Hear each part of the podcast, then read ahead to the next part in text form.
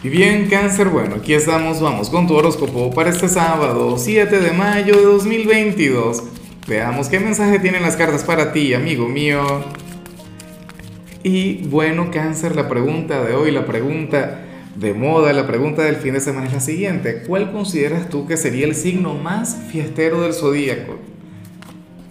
Yo diría que se encuentra en el elemento fuego, aunque Acuario también encaja muy bien, pero bueno, me encantaría saber tu opinión.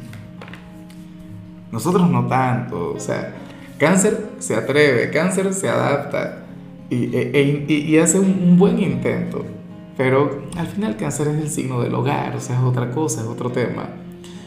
Mira lo que sale aquí a nivel general, cangrejo, eh, en esta oportunidad de hecho sales como nuestro signo eh, introvertido del día, esa energía que te caracteriza, hoy tú te vas a refugiar eh, en tu caparazón, Hoy vemos a, aquel cáncer, bueno, reflexivo, meditabundo, circunspecto, que estaría pasando por, por aquella mente, por aquella cabeza.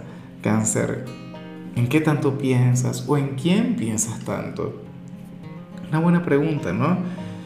Pero bueno, la parte positiva es que tú te vas a sentir cómodo con esta energía. Te vas a sentir como un pez en el agua, porque es que al final esto tiene mucho que ver con lo tuyo.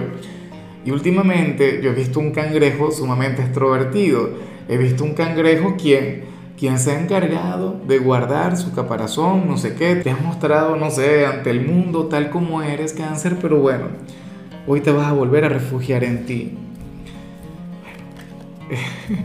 Eh, a ti, eh, eh, en tu caso, hoy aplica aquella, aquella, aquel poema que dice, me gusta cuando callas porque estás como ausente. Ay, ay, ay.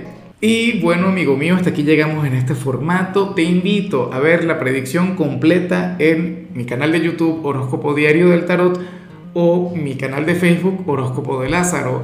Recuerda que ahí hablo sobre amor, sobre dinero, hablo sobre tu compatibilidad del día. Bueno, es una predicción mucho más cargada. Aquí, por ahora, solamente un mensaje general. Se te quiere, se te valora y por supuesto recuerda que nacimos para ser más.